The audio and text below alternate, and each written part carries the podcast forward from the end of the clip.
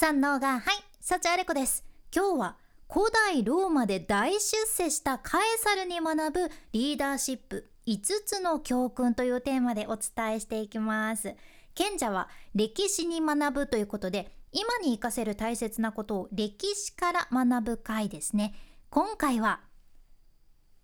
カエサルです。カエサルユリウス・カエサルっていう人は古代ローマの政治家であり軍人であり、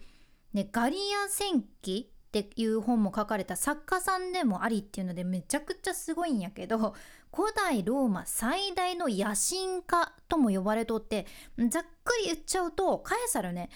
ローマの独裁者やったんよね。一番権力を握ってた男なんですよ。すごい人だったんだなーって思うけど。でもねなんかあの有名なクレオパトラがカエサルを誘惑してというか魅了してカエサルの愛人になってたらしいよね。クレオパトラが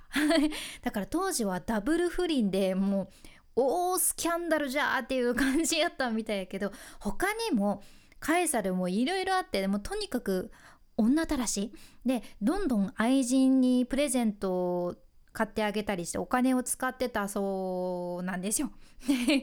しかも当時古代ローマの公共の建物っていうのがね政治家の人たちが自腹でお金出して建ててたそうじゃん。うん、選挙で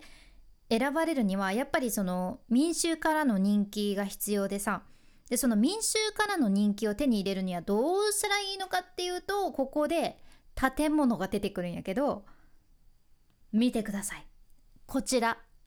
私が建てましたよって 言うんよねこんなすごい建物こんなにみんなが喜ぶような建物を建てたのは私ですよっていう方法なんですよ。これ言うと、すごい選挙頑張ってねみたいな。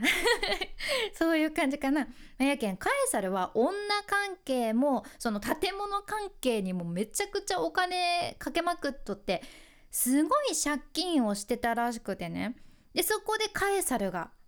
言ったのがこんなにたくさんの借金を返すには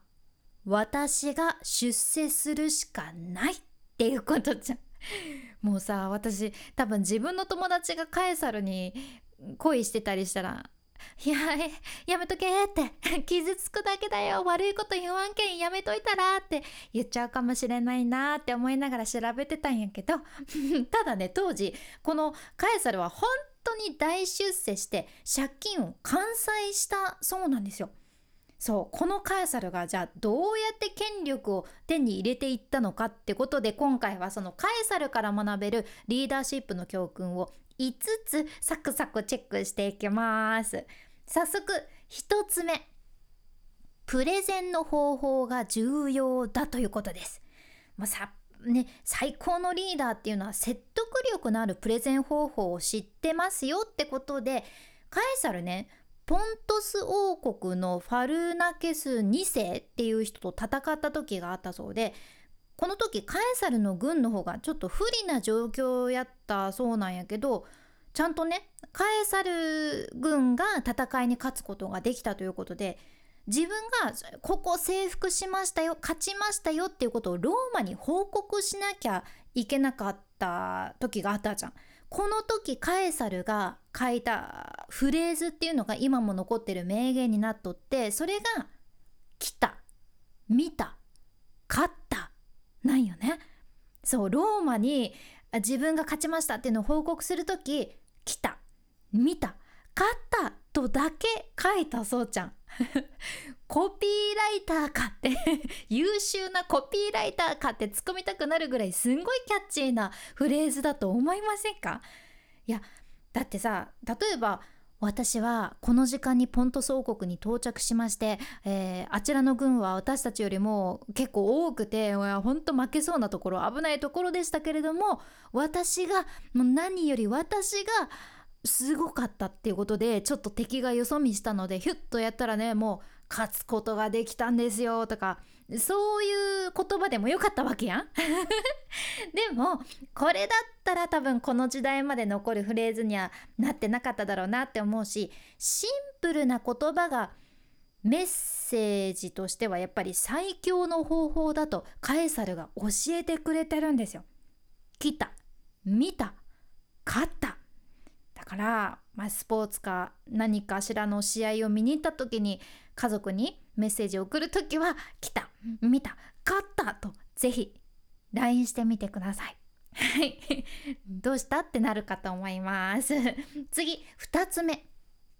小さく始めていいっていうことですね。時にリーダーとして成功するためには小さな小さな池にいる大きな魚としてスタート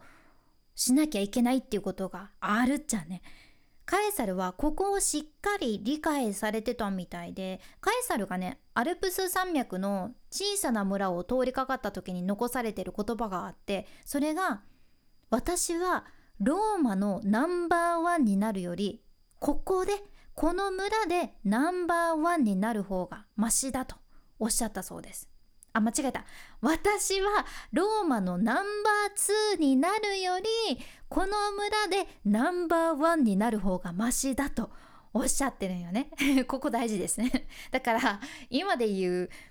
歌舞伎町でナンバー2のホストになるよりはこの田舎町の小さな小さなお店で俺はナンバーワンになりたいっていう感じかな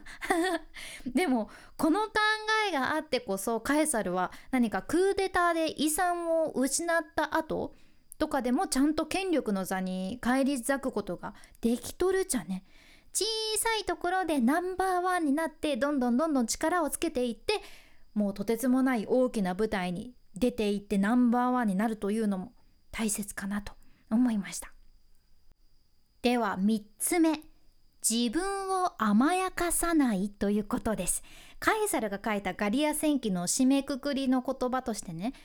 大抵の場合人は自分が望むことを進んで信じるものであるっていうのがあるじゃん。大抵の場合人は自分が望むことを進んで信じるものである。そうやけん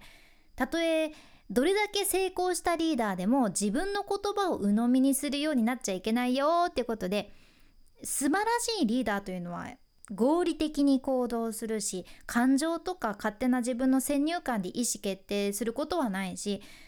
もちろん時に自分の直感を信じるのも大切やけど両方をしっかり使おうねっていうことなんですよ。そうカエサルがこれを言ってるんですね。大抵の場合人は自分が望むことを進んで信じるものである。でもカエサル自分甘やかしてなかったかいって思うんですけれどもまあそうだよねって思うんですけど次4つ目いきますね。4つ目。最悪の想定をしておくってことです。どんなにどんだけ全てがうまくいってるように見えても素晴らしいリーダーというのはいつも何事においても最悪の結果を予測してるんよね。カエサルがまたこれガリア戦記の中で書いてる言葉としてあるのが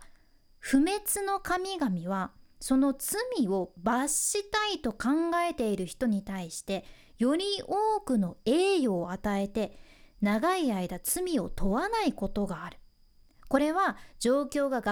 逆転して変わった時により大きな苦しみを与えるためだという言葉じゃん。これ伝わりますか？怖いんよね。すごい怖い言葉で、まあ、くまでカエサルが書き残してる言葉なんやけどもし何かしらの罪を犯した人間がいてねその人を神様がこの人は罰しておかないとなーって考えた時にその人その罪人にすごいいい出来事が起こるようにあえてしたりずっと罪を問わないっていうことをするって言ってるんですよ。神様がなぜそんなことをしてるのかっていうと後々状況が変わった時にその罪人がもっと大きな苦しみを味わうことになるからってことじゃん。やけん最終的には、ちゃんと罰せられますよっていうことなんやけどやはり例えば詐欺とかでお金を誰かから騙してさ奪い取ってる人がいたとしてそこでねお金を得てたくさん持てるようになったり高級な車とかワインとかホテルとかタワーマンとかキャビアとかお金かかるやつあと他に何でしょう？わかんないけど。うーんなんだろうなんかサンシャインマスカットサンシャインマスカットとかありますか？サンシャインマスカットとか、うん。まあ、そういうねいろんないい思いをしていたけれども後々何かの何かで詐欺っていうのが分かった時にやっぱり最初よりはねもう何もかも失うという大きな苦しみが待ってるわけですよ。やけん何が言いたいかっていうと勝ち続けている時こそ気をつけるこの気をつけるというのは、うんまあ、そういう時ほど自分が自分がってなっちゃうものだからこそ人間ってねそうなっちゃうからこそ周りへの感謝の気持ちっていうのも大切やね。うん、いやちなみにカエサルは独裁者になってウハウハ状態になった途端みんなから反感買って暗殺されてしまったっていう結果になっとるけんカエサル自身もこれを自分で分かってたのに有頂天になってつい忘れちゃったことなんかなって思うじゃん。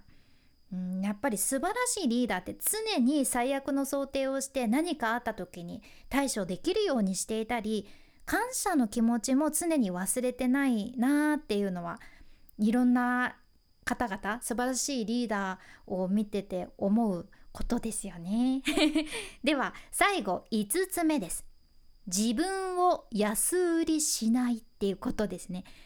やっぱりリーダーとしてみんなを引っ張っていく人は自分の能力に自信を持つ必要があるわけですよ。でカエサルはね若い頃海賊に襲われて囚われの身になったということがあるそうなんやけどその時最初海賊たちが身代金として20タレントよこせって要求したそうちゃん。でもそれに対してカエサルは笑いながら「おいお前たちは自分が捕まえたのが誰なのか分かってないな」って言って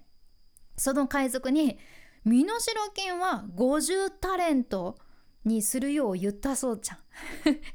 20タレントって海賊言ってるのにいやいや50タレントだろうって言ってるんよね。カエサル強くないですか？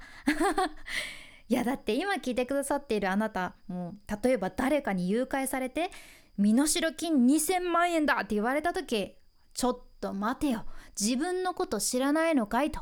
身代金は最低5000万だとか。言えますか？私は言えないなーって思います。怖いですよね。いやだからカエサルすごいじゃん。でしかもカエサルその時ね自分が自由になった時には海賊たちを自分の手で殺めてやるって言ったそうなんやけど実際ちゃんと身代金が支払われて解放されてからはねカエサルはちゃんと海賊たちを捕まえてこの自分が言った通り実行されたっていうことなんよね。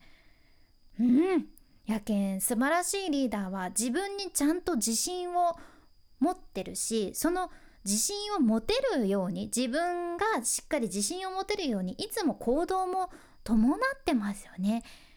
今回私もカエサルのことをいろいろ調べていて今の時代もカエサルファンがいる理由がねあこういうところかなっていうのが分かった気がしました 是非今聞いてくださっているあなたもこのカエサルの大切な教訓を日常でもよかったら活用してみてくださいこのポッドキャストでは海外の最新情報もシェアしていくけん聞き逃さないようにフォローボタンまだ押してなかったあちゃーやっちまったというあなたぜひ今のうちにポチッとフォローボタン忘れずに押しておいてください。君に幸あれ。ではまた。博多弁の幸あれ子でした。